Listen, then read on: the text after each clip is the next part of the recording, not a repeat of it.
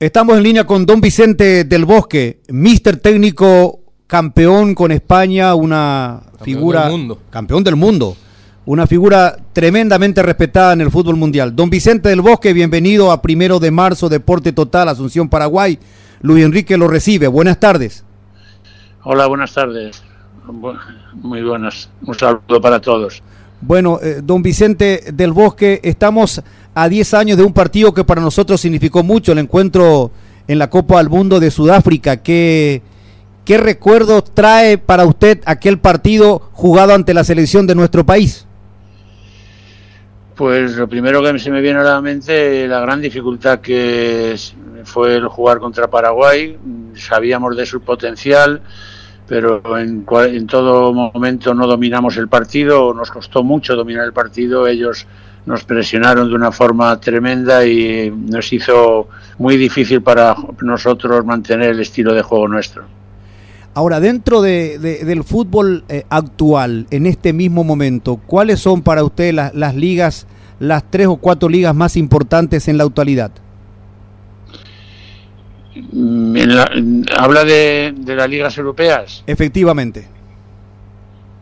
Sí, bueno, yo creo que España está, no digo que mantenga una hegemonía en Europa a través de la Champions, la Champions Europea, pero sí que los clubes españoles están en buena posición, pero sabemos que la Premier o la Liga One o la, la Bundesliga, en fin, o el Calcio, siempre son también ligas muy fuertes, ¿no? Aquí me están escribiendo y me preguntan lo, los colegas de colegas de la televisión también y me dicen hubo un momento en que pensó que se le complicaba el partido entre, ante Paraguay en ese partido del Mundial de Sudáfrica, Mister. Ahí se le ha cortado un momentín una palabra y no lo he entendido del todo, perdone. No, que me consultan que realmente si en un momento dado pensó que se le complicaba ¿Sí? de más el partido ante Paraguay, Mister, en el Mundial.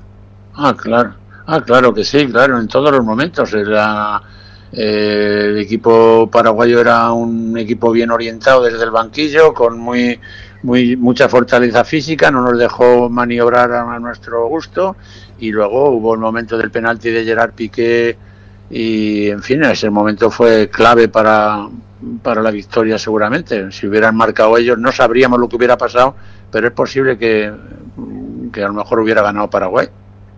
Mister, lo saluda Jotita Bernabé, un placer. Muy bien, un saludo. Eh, Mister, había declarado Iniesta hace un tiempo y me parece que todos sus jugadores han coincidido en ese momento que Paraguay fue tal vez el rival más duro, más áspero que tuvo durante toda la Copa del Mundo de Sudáfrica. Después de dejarlo en el camino a Paraguay, eh, ¿sintieron ustedes mayores chances de ser campeones del mundo? Bueno, era una cuestión de ir paso a paso, de partido a partido, de, los enfrentamientos que venían una vez que salvabas una eliminatoria, tenías al siguiente a los tres o cuatro días y sabíamos que era una carrera muy corta pero muy intensa y Paraguay nos supuso para nosotros un adversario dificilísimo, tanto tanto como Chile, además de un poco parecidos en su estilo de juego y de un juego no agresivo malo, sino agresivo positivo, ¿verdad? Y no nos dejaron jugar en ningún momento. Eso de que no lo dejaron jugar, eh, por lo que yo recuerdo, existieron muchas selecciones que eh, esperaban a España por la calidad de jugadores, sobre todo en el mediocampo que tenían, y una delantera con Niño Torres, con Villa en sus mejores momentos. Sí, sí. ¿Les sorprendió a ustedes que Paraguay lo haya presionado un poco más de la mitad de cancha, un poco más arriba, unos metros más adelante, profe? No, no, teníamos constancia de que eso iba a ocurrir, o sea que no fue una sorpresa por nuestra parte, pero si cuando digo que jugamos mal nosotros o peor, no fue porque por demérito nuestro solo, sino por virtudes del rival. Don Vicente le saluda al Tano Virgili, realmente me da mucho gusto saludarlo. Consultarle simplemente, sí, bueno.